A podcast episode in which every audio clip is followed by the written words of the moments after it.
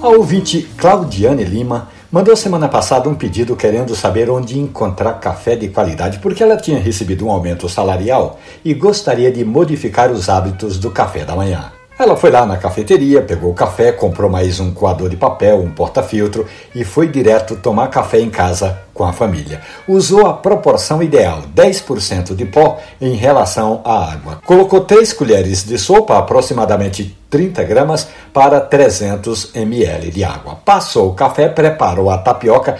Quando chamou o marido e a filha para o banquete, a turma achou que estava tomando Café fraco.